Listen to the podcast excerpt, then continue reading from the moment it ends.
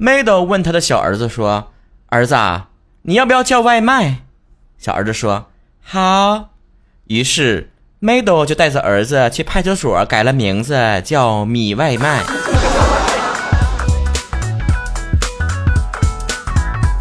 传说当中，江湖上有一股来自东方的神秘力量，他们被誉为当代年轻人的再生父母，风雨无阻，日夜兼程，不管你身在何方，所求何事，都会在你最需要的时候从天而降，闪亮登场。没错，这群人。就是拯救无数死宅和加班狗的外卖小哥，太燃了，太燃了，给我说上头了！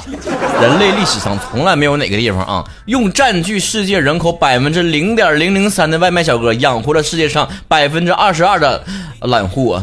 说懒货都客气了，应该是又懒嘴巴子又馋。我们当中的很多年轻人，每一天都在跟外卖小哥打交道，发展了很多爱恨情仇。像蓝妹妹那种的，就是看一部剧换一个老公那种人，每一次外卖的收货人那个名字呢都得改一下，是吧？之前呢还叫王海的老婆，现在要改成龚俊的老婆了，给人外卖小哥都整迷瞪了，说怎的了？啥前跟王海离婚的？格局小了，外卖小哥小场面啊，一天离一次，而且蓝妹妹还发挥了外卖小哥的独特的功用。比方说呀，有一天中午啊，这蓝妹妹老公啊就搁家里面睡午觉呢，睡迷瞪的，听到有人敲门声，他就出去开门去了。一看呀，外卖小哥，没寻思说怎么回事啊？我也没点外卖，是送错地方了。等那外卖小哥走了之后啊，这个她老公呢睡意全无，决定下楼丢垃圾。就走到三楼半的时候，就看到那个外卖小哥了，边吃东西。边发微信，妹儿啊，蓝妹儿，我跟你讲啊，谢谢你请客啊，你男朋友没出轨啊？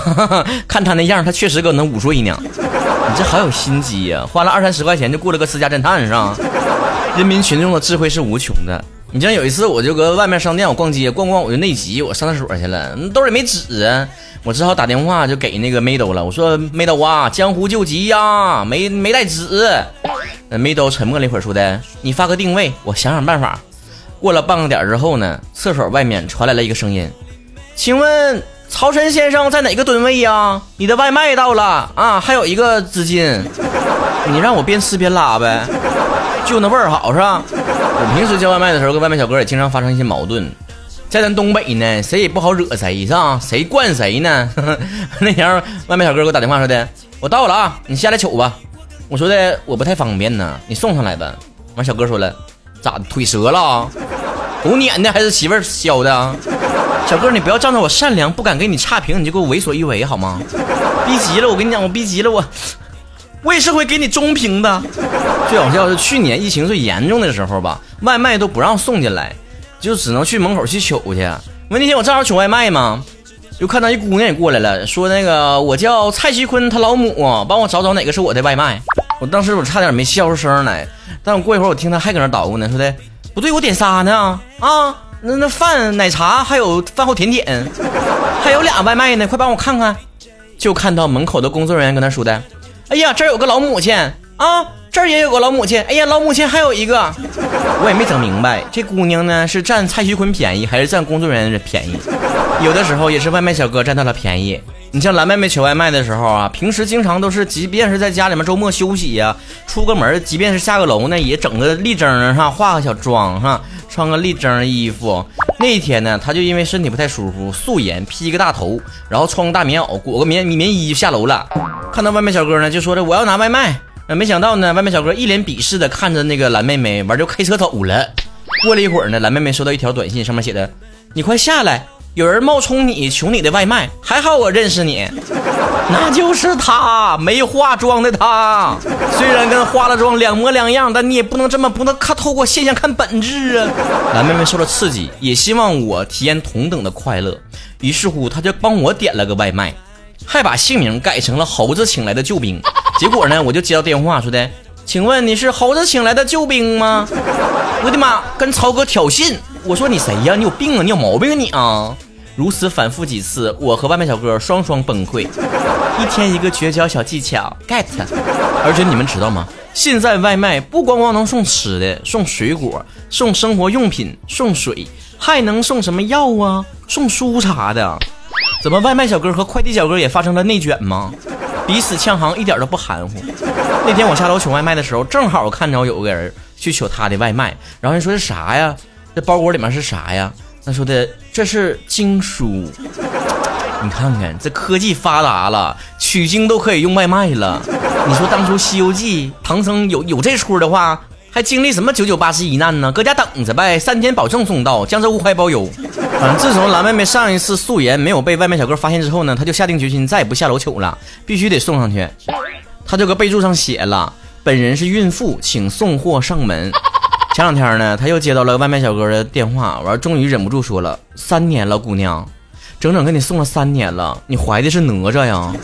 真是太过分了！就算怀咋的，怀的是你的啊！小哥怼回去。哎，不对呀，你本来就应该送上去的啊！蓝妹妹继续装孕妇，没毛病。不 行，我的立场太纠结了，谁都不容易。你说我平时加班的时候吧，陪伴我的是不是只有外卖小哥？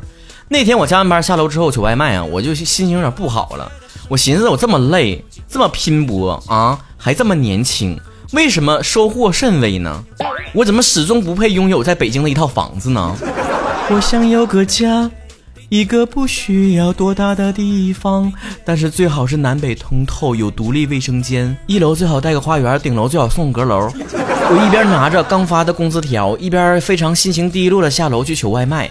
然后外卖小哥说：“这咋的了，哥们，让人煮了？你这拉了个驴脸给谁看呢？”我说：“哎。”别提了，我搁我咱们单位呀，挣的又少，加班还多，哎。然后外卖小哥就说了：“你这小伙子，你还能有我苦了？你挣的还有我少了？你看看你这工资条，我看看。”外卖小哥接过工资条，瞅了一眼，嗯，竟然噗嗤一声笑出来了，一边笑一边转身骑着电动车走了，还哼着歌：“今天是个好日子。”你给我站那，啥意思？你的内心 OS 是不是？嘿嘿嘿，还天之骄子大学生呢，还白领呢，挣的也不是我的零头嘛。但也不是每一个外卖小哥都是这么无情、无耻、无理取闹的。这个月我看了一眼工资条，我又非常上火，我又去取外卖了。历史是如此的惊人的一致。但这回呢，外卖小哥说了，说的哎呀，这做人吧得知足常乐啊，你别老攀比上。这玩意儿人嘛，比上不足，比下有余，都有数的，不能被别人绑架生活呀。别人爱咋地咋地呗，你自己按照自己的想法啊。到了年纪得想得开，知道吧？我说，哎呀，小哥啊，你心态真好啊，羡慕你啊。小哥说了，也不行，我以前也不行，我是执拗，想不开啊。这不拆迁了吗？翻了三套房，这不才想开了吗？别说了，我下了班这就注册一个外卖骑手的账号。曹子高们，如果你们收到了由我送出的外卖，记得给我五星好评啊！